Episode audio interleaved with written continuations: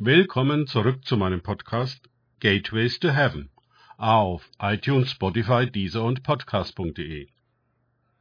Mein Name ist Markus Herbert und mein Thema heute ist die zweite Versuchung.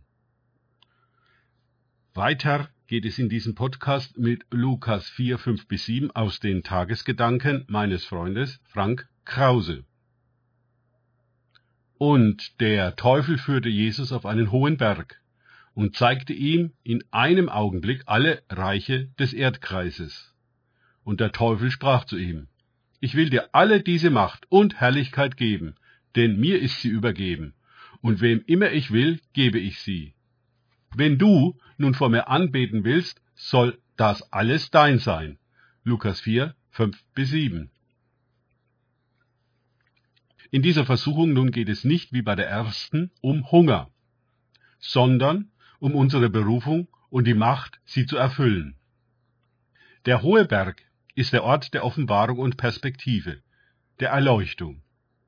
Jesus sieht in einem Augenblick die ganze Welt, die er ja gewinnen will, und es wird ihm ein einfacher Weg angeboten, eben dies zu erreichen. Wir meinen vielleicht, diese Versuchung sei nicht so schwer, weil der Teufel ja ganz plump nach Anbetung verlangt. Aber was ist Anbetung in diesem Kontext?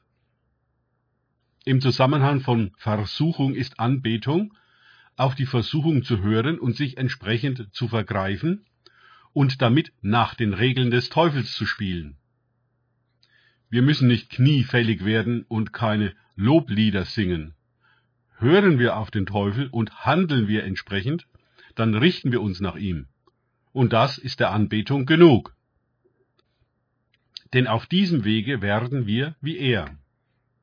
Viele Menschen wollten Macht haben, um damit Gutes zu bewirken. Natürlich. Dann erlagen sie der Versuchung, griffen nach Zepter und Krone und wurden selbst zu den Teufeln, die die Welt ruiniert haben. Einmal angefangen, gab es kein Zurück.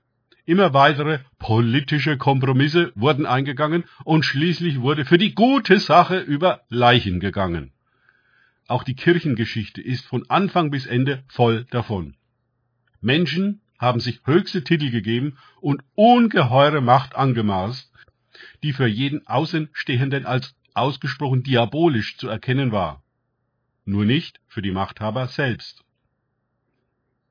Jesus sagt, es sind Gewalttäter, die sich Wohltäter nennen lassen. Aber bei uns soll es nicht so sein. Steht in Lukas 22, 24 bis 27. Wir müssen die Macht Gottes lassen und ihn anbeten und ihm allein dienen. Lukas 4, 8. Dann sind wir ein Teil seines Reiches, welches dem des Teufels überlegen ist. Danke fürs Zuhören. Denkt bitte immer daran, kenne ich es oder kann ich es, im Sinne von erlebe ich es. Es sich auf Gott und Begegnungen mit ihm einlassen, bringt wahres Leben und echte Vollmacht. Gott segne euch und wir hören uns wieder.